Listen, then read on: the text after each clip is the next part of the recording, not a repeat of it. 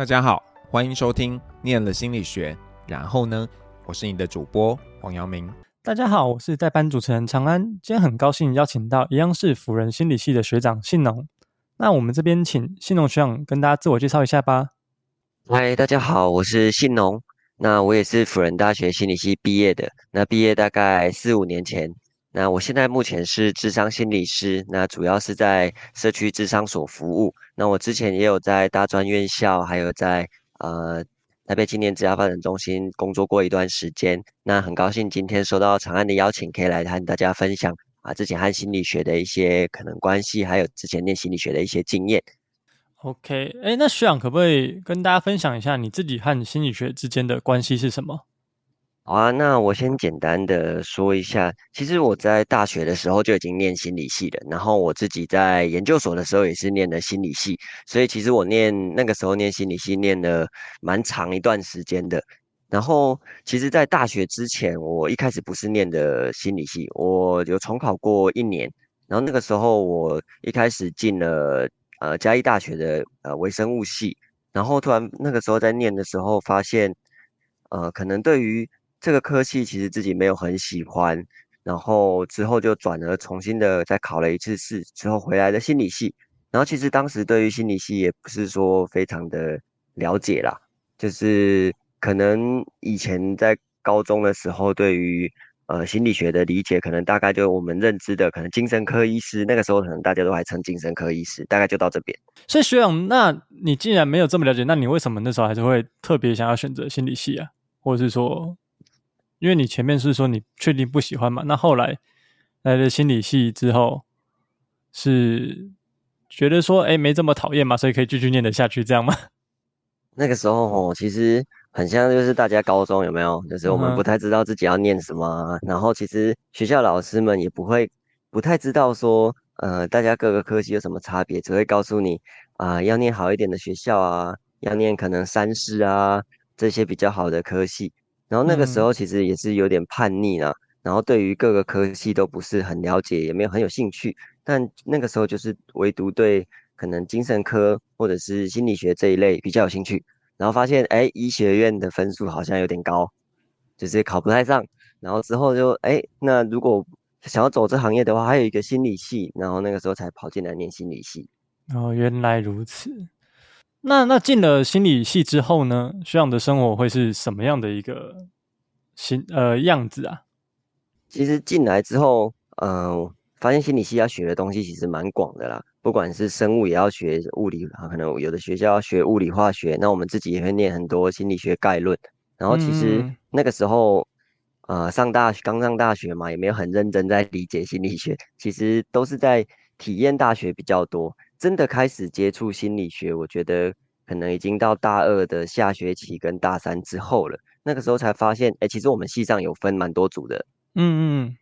然后那时候分了认知啊、工商啊，然后智商，然后呢发现，哎，其实心理学的路还蛮多的，然后分类蛮广的。所以那个时候才开始对于商业比较有兴趣，然后我就去念了比较多心理学的课程，主要是工商心理学一类的。了解。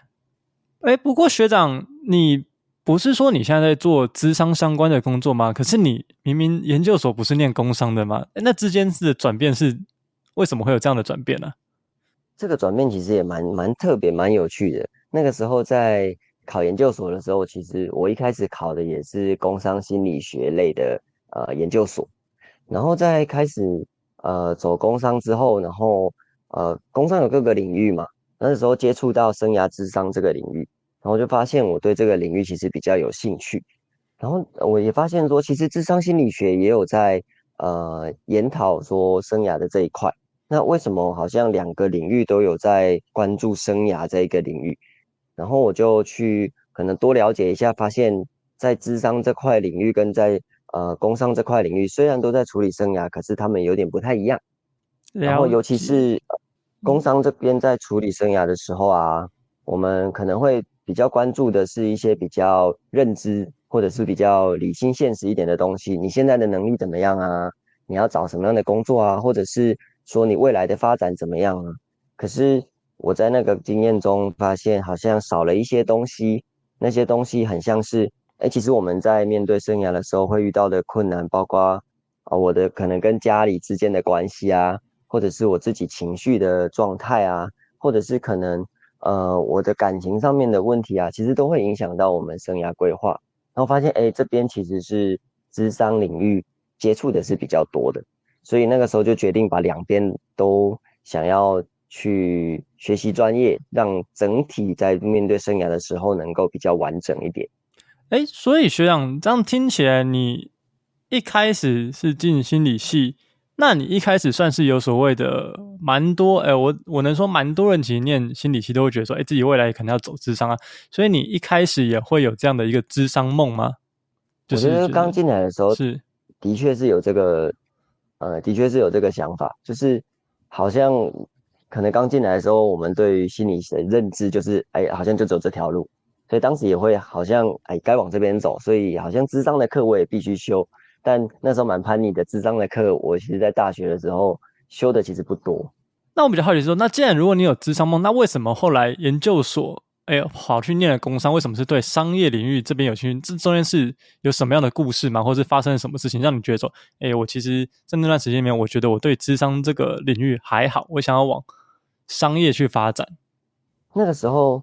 其实，在大一、大二的时候，我有加入一呃一个商业性的社团，然后发现在，呃这些社团里面玩的时候，对于那一些商业模式啊，或者是可能在呃怎么样跟人相处啊，或者是社交啊这些东西，其实都是比较偏，呃我觉得算是商业类型的。然后在这个过程中，也对于这些东西开始产生比较浓厚的兴趣，所以那个时候就开始有一些转变。然后转变之后，也开始发现说，哎，其实大三那个时候分的有工商组嘛，所以就去上了那一边的课程，嗯、所以才可以慢慢转移过去说，啊，要走向商业的类别这样。所以你那时候那个社团是什么社团呢？哎，那时候是国际经济商管学生会，叫 ISEC，不知道大家有没有听过？嗯，这个社团主要是在做些什么？可以跟大家分享一下，因为其实好像蛮多人可能不了不太了解这个社团。嗯嗯。呃，一般大家可能比较常听到的是，它是所谓的海外自工社团。然后，其实真的在运作里面，我们分成很多的组别。那这些各个组别都主要在协助说，在帮助台湾的学生能够跟国外的组织，可能当地的 ISEC 或当地的一些呃 NGO，我们去做联系，那帮助我们。在中间设计要怎么样送他们去那边完成一个自工计划？那这个自工计划跟我们以前可能有听过的去那边盖房子啊，或者去那边做什么呃协助的事情不太一样。这边做的比较是一个比较深入的一些呃当地的投入，例如我们会去那边做比较长时间的呃妇女议题的推广，或者是心理卫呃健康卫教的推广，可能包括也许是艾滋病啊，也许是可能。呃，有一些情绪状况等等的方式，所以呃，走的取向会跟我们认知的海外自贡可能会有点不一样，这样。嗯，确实，这个感觉包含的范围有点广啊，感觉好像什么样的领域都会都可以接触到这样子。所以，那既然是海外志工的社团，学长自己有自己去海外做过类似志工，或是？相关的事情吗？既然你都在这个社团里面了，对啊，那个时候其实原本有想说啊、呃，想要参与可能社团内的计划，但哎，老认真老实说，其实在当时要参与这些计划是很大一部分是需要自费的啊，然后呃，海外的费用其实也不便宜，所以那个时候我转向另外一个方式，那因为我自己还是蛮想去呃出去出去看看的嘛。所以有一那个时候有一个机会，我可以申请到呃美国去实习，然后那个时候我就去到呃密西根州那边，然后去做的反而不是做自工，我是直接去那边做比较呃实际的实习这样。OK，了解。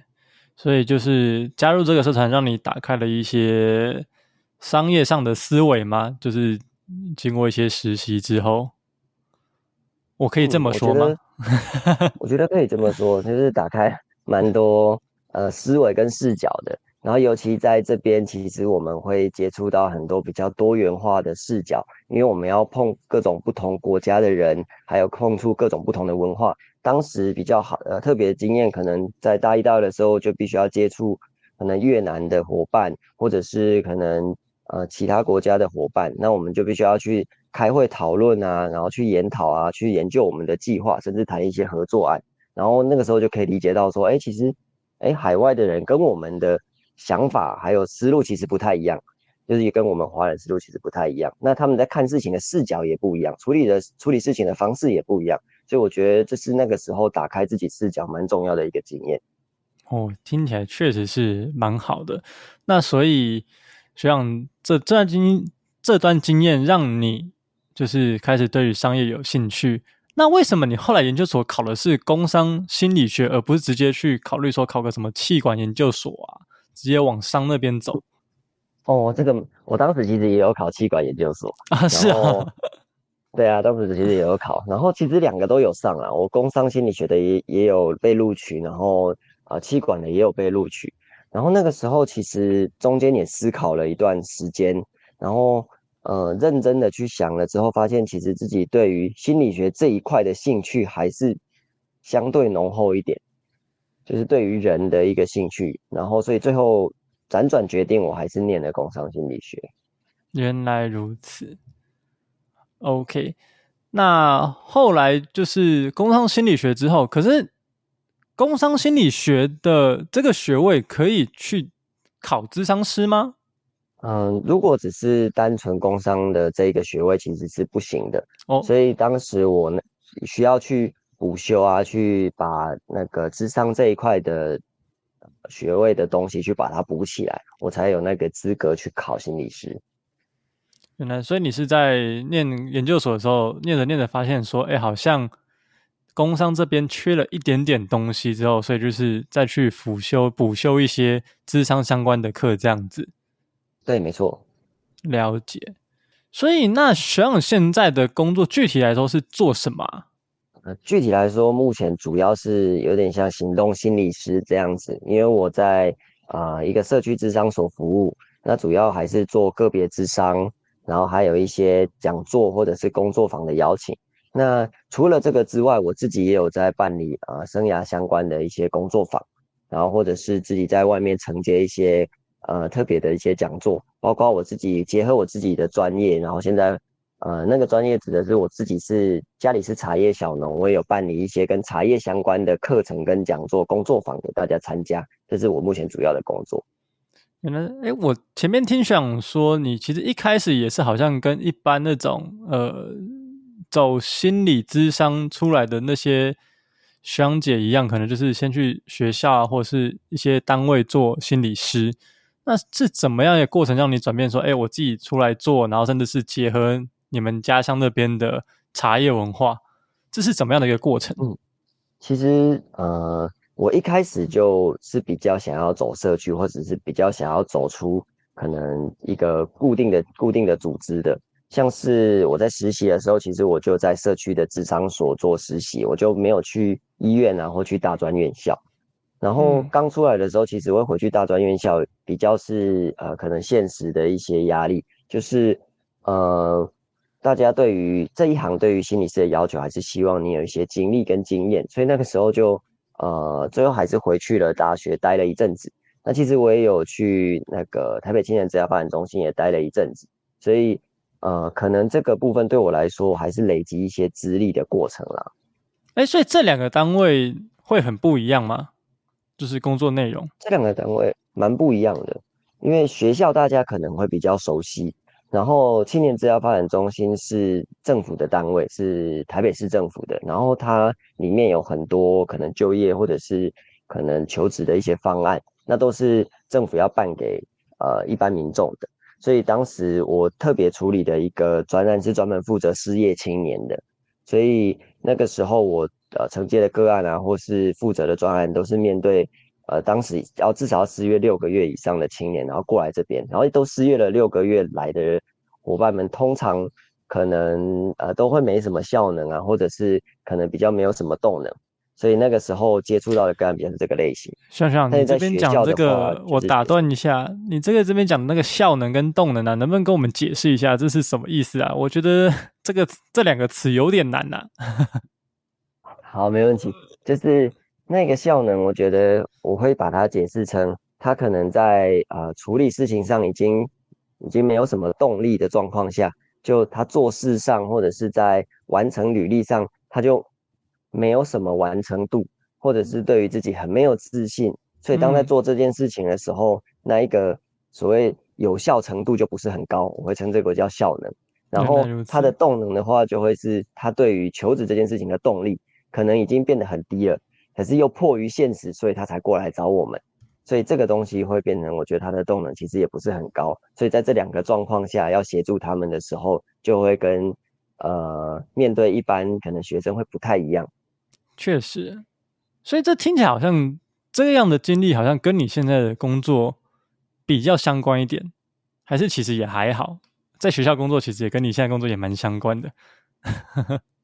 我觉得比较相关的，可能是在呃个别智商的部分，其实会比较相关一点啦。然后其他的部分就会比较，嗯、呃，我觉得相对杂一点。然后他对于现在的专场可能。影响没那么大，OK，因为其实听起来学长这样子出来，好像其实也没多久之后就开始自己出来做事情嘛，在某种程度上是也算是创业吧。嗯，我觉得可以这么说，尤其是可能现在很多出来跑社区的，包括我们的所长，还有她老公也会跟我说，其实现在出来做行动，你要把它当成。你已经在某个部分是做创业了，所以在这个东西上的，不管是努力啊，或者是不管是在这边你要做什么事情，都全部都要靠你自己，你要把自己所有责任担起来。嗯，了解。那我觉得心理师可能自己出来做的不算太太少，那但是是为什么会想到说要要跟家乡的茶叶做结合？这是什么样的一个契机让你去想到这件事情？那这件事情现在又是怎么在运作的呢？嗯，这件事情其实呃，第一开始受到启发是我发现现在很多的行动心理师都需要结合很多不同的特色啊，或是专业。然后我那个时候就在想，开始搞说自己身上有什么东西。然后在这个过程，其实又刚好遇到家里发生一些变化，然后在家乡的茶叶事业可能接下来就没有人承接了。所以这个东西可能会在呃家乡那边就不见了，但我觉得蛮可惜的。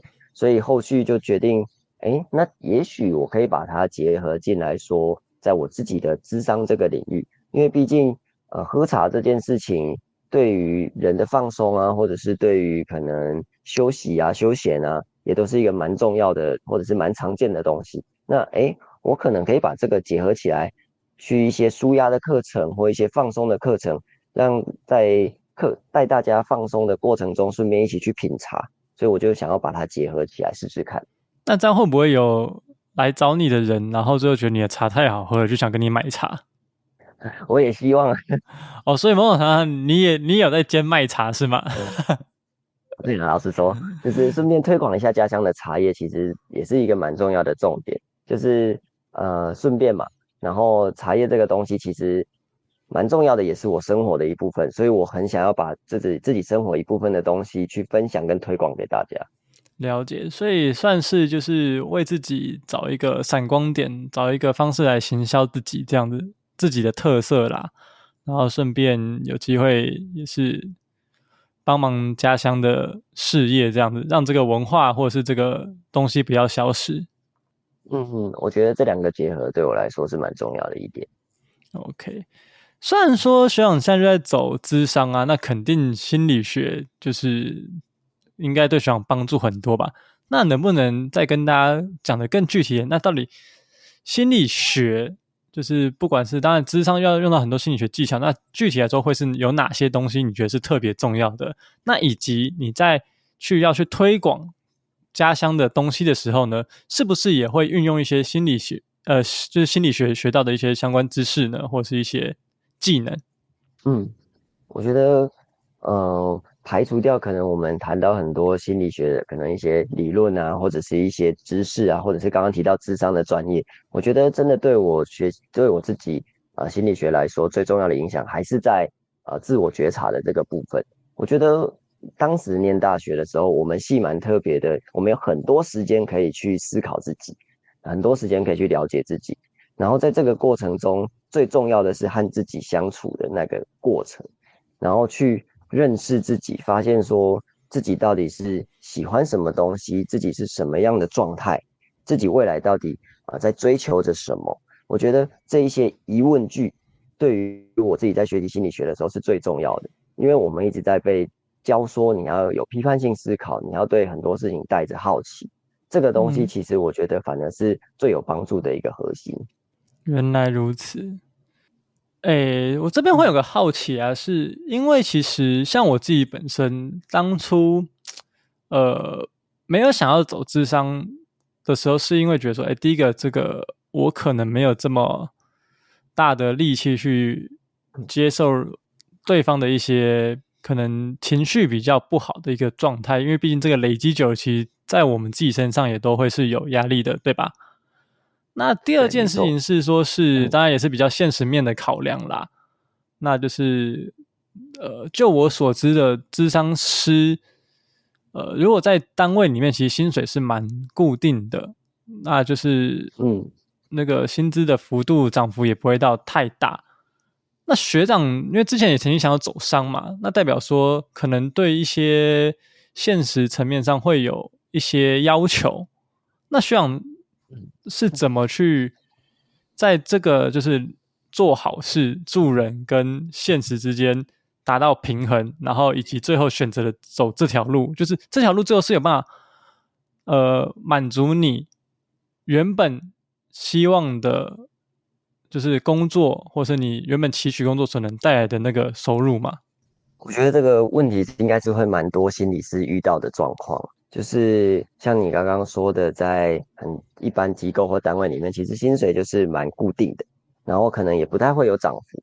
那其实对于我来说，这也是我会转到社区的一个蛮重要的原因。到社区或到自己，也许我们说创业这个过程，你才有机会去发展到你想要的，也许是一个薪资的幅度，或者是你想要的一个生活的一个水平。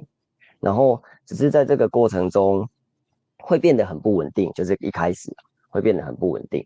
所以我自己呃也是想要说重新的回来结合商业这一块，包括也许有呃之前也有有在跟一些呃所谓的公司啊，或者是所谓的我们的企业去谈说有没有机会把心理学的东西透过心理师的身份带进去。我觉得这样子的合作案对我来说，也许是未来商业的一个合作发展的想法。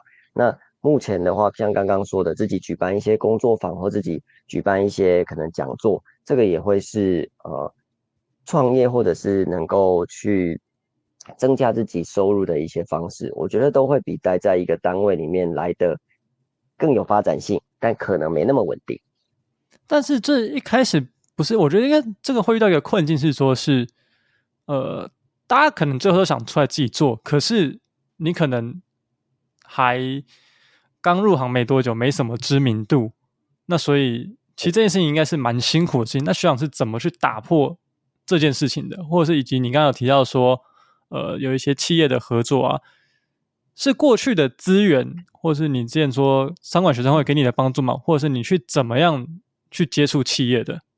我觉得这个部分的话，其实自我的品牌的经营蛮重要的，当然是第一点。那当然我现在也是刚出来，所以没什么知名度。这一块当然会有影响。那我觉得另外一块是你刚刚说到很重要的，就是以前商业可能社团啊，或者是你在外面认识的一些人脉，这些东西其实反而会是在商业上更重要的东西。他们了解你，然后他们才有机会跟你产生合作。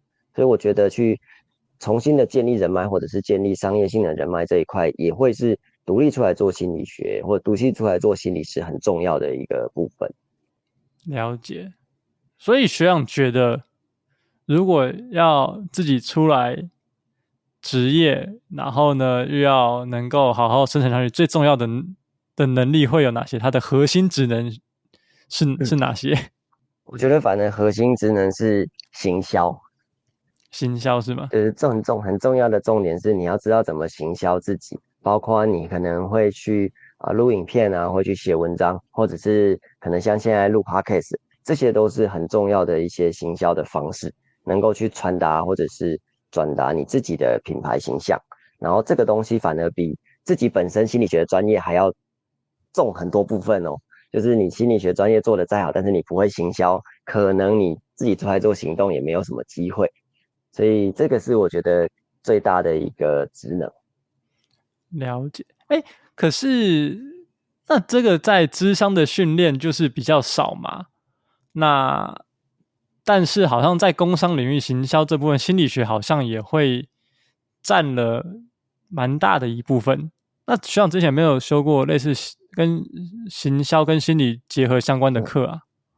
如果从智商来说，不只是比较少，因为完全不会，就是在智商心理学的过程完全不会教你这件事情，uh huh. 也不会告诉你这件事情，这个蛮有趣的。然后在工商这边，其实我们自己有接触过一些呃消费心理学这一类型的东西，但其实我真的在这一块学习比较多的，反而是在呃社团的经验，还有在实习的经验去学习到的比较多。可能在商业社团里面，我们要。啊，毕竟是有商业模式嘛，要赚钱，所以就会有很多很多行销的方式。然后在实习的时候，因为是在社区咨商所，他们自己本身也要建立他们的品牌形象，所以他们也会有很多行销方面的事情要做。我反正是在这两块学的比较多。原来如此，所以对学长来说，就是其实不只是呃。单纯在心理上辅导智商的专业之外呢，那拥有一个商业的思维，就是对于那种未来想要自己出来职业的人，都是特别重要的一件事情。嗯，我觉得刚刚那个词蛮好的，就是商业思维这件事情，反而是更重要的一个东西。了解。所以学长现在未来出来自己做之后，那还有？现在的想象是几年？有想象到几年后，例如说三三年后的你会是什么样子，或者五年后的你会是什么样子了吗？呃，还是你会不会中间突然觉得说，我就跑去别的地方啊，做别的事情？就是整个职涯的规划，目前你的蓝图会是长什么样子的？嗯，那自己也有也有一些可能想象或者是期待啦，因为目前也有跟几个也是在接触心理学的。或是接触商业自己出来创业的伙伴们在规划跟讨论，因为我们也自己想要形成一个我们自己理想的组织，所以也许期期许自己，也许在五年后能够啊一群人拥有一间呃不一定是智商所，但我觉得会是一个呃单位或者是一个企业，然后能够去在这个状况下去呃也许去做咨商，也许去做讲座，也许去做一些发展。但这个部分都还在思考中，因为我们各个伙伴其实专业都不太一样。我们有可能教学专业的，我们也有我我自己是心理学专业的，那我们也有商业背景专业的伙伴。所以其实我觉得未来的发展性还蛮大的，还蛮多可能性的，但还不确定这个未来的走向也是一个蛮大的问题。这样听起来，其实需要你也不算是自己一个人单打独斗嘛，你是有个团队的。嗯。因为在这一行，其实单打独斗是蛮困难的一件事，应该说蛮辛苦的一件事情。所以我觉得在这个过程中，需要有伙伴是很重要的。就是不管是在心理学上，或者是在你觉得呃对你来说你有兴趣的领域上，我觉得都需要有呃一群伙伴一起支持，一起往前走。然后当然个别的发展是个别发展啦，但是你们对未来目标，我觉得需要有。呃，一群人一起往前走，你才有机会去完成你的目标。所以现在你们这个团队的配置是怎么样配置？刚刚听起来至少有三个人嘛，就是你们三个吗？还是还有更多的人？呃，目前目前的话有三到四位，但呃各自的专业领域都不太一样，这样。原来，所以呃，那是怎么样的机会让你们结合在一起，一起做这件？非典型对我而言啊，非典型的资商工作。嗯嗯，我觉得很重要的是，大家都有你刚刚说的商业思维，因为我们有，我觉得大家都有这个商业思维的状况下，我们会想要创造一些东西。我我觉得这个过程是，或者是说这个想法是很重要的。我们有一个共同的想法，所以我们才会聚在一起。原来如此。对，当然里面也有一些，也有也有一个，也有两个心理师。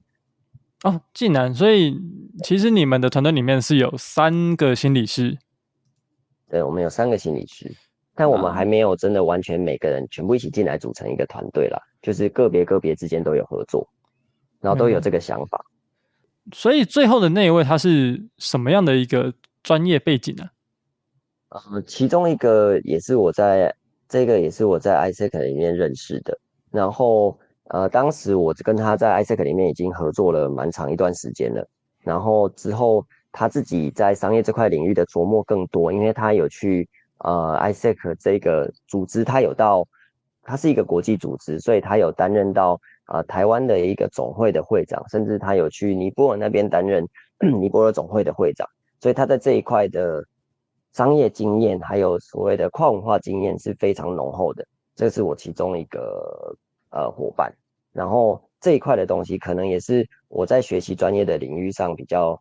接触的相对比较少的，所以我们觉得可以结合我们两个的专业。他在这一块商业跨文化的专业比较强，那我在目前在智商这一块的专业比较强，我们就可以把它结合起来去做一些什么事情。原来如此。那对于那些想念心理学或者是正在念心理学的人，学长会给予他们什么样一个建议呢？嗯，我觉得我会想要。呃，给他们一个建议是，先不要去想太多，说心理学到底可以做什么事情，到底可以干嘛？我觉得去呃觉察这件事情，反而是更重要的事情。就像我前面说的，去认识自己，去觉察自己，去看看自己这件事情，反而是能做的。呃，不是不能，也许不能说能做，我觉得做做起来是比较有效的一件事情。可以去在这个过程中，呃，重新的看看说自己到底长什么样子。可能去多看一些心理学相关的书籍，我觉得也是蛮有效的啦。但是要看你自己有兴趣的东西。了解，但是心理学的书很多都，我会觉得有点像是心理，就是心灵鸡汤这样子。那学长怎么定义所谓心理学的书籍？因为其实很多写这种，人家说什么。心灵什么健康什么相关的书籍，好像很多都不是心理学或者是什么医学系，然后念精神科出来的人写的。嗯，我觉得一开始还是先避开一些所谓心灵鸡汤类的书，可能会好一点，可能会需要多一点。如果你真的对心理学有兴趣，可能需要找一些真的心理学背景的人去撰写的一些书籍。因为现在很多了，现在市面上超多的这个东西，可能比较才是呃真的心理学界在接触的东西，所以这个时候可以让你慢慢的比较去分类说，哦，其实这个领域在接触的东西是什么？那呃不只是可能心灵鸡汤，只是鼓励激励这样子而已。当然，心灵鸡汤也没有不好，只是说如果真的对心理学有兴趣，需要去做一些分类的。不过我们要怎么去判断它是不是心灵鸡汤啊？这个。定义要怎么去定义它是心灵鸡汤，是还是不是呢？我觉得，我觉得这个东西，呃，第一个当然要看内容了，然后这个就就是会变成一个谬论嘛，就是你要先看完，你才知道它是不是心灵鸡汤。所以在避开这件事情之前，我觉得去找作者是心理学家的，或者是心理师的，我觉得这一块是最简单的一个方式。你去找心理学家跟心理师写的书，OK，是一个最简单，算是比较粗略的一个方式，因为毕竟。这些作者的背景可能是受过所谓的比较系统化的心理学的训练，这样子。嗯，没错。了解。哎，那我想应该不管是念想念心理学，或是没在念心理学，或者甚至是正在念心理学的人，那、呃、可能我觉得未来大家多少都都会对职涯上有些迷茫。那其实是不是也都可以？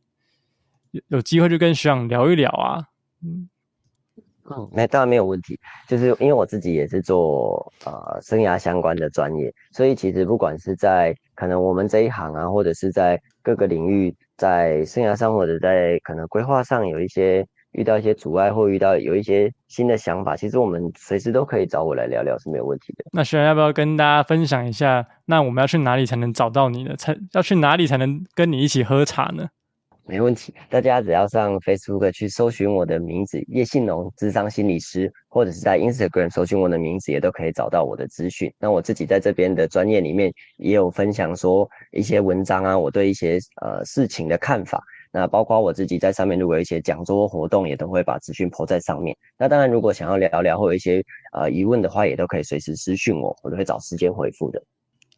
最后，我们想要请 Sean 分享一首你自己喜欢的歌，那也同时跟我们说说为什么你会想要分享这首歌的原因呢？好，没有问题。我会想要分享这首歌叫《不摇滚》，它是八三夭跟房东的猫一起合唱的。那我会想要分享这首歌，是在因为在歌词中其实呃会谈到一些可能长大变长大之后人变得不一样了这一个概念。就会让我自己在听这首歌的时候，会去思考，说我想要好好的想一下，我在长大这个过程中失去了些什么东西。所以，呃，想要分享这首歌，也是想要邀请大家，可以在听的时候想想看，是不是长大这个过程有让自己变得什么不一样？有没有什么东西是，哎，其实小时候自己很喜欢的，却但长大之后却被遗漏的东西？那我们有没有机会把它找回来？好的。今天很谢谢信农学长来跟我们分享，谢谢信农学长，也谢谢长安的邀请，谢谢大家。我是黄耀明，我们下次见喽，拜拜。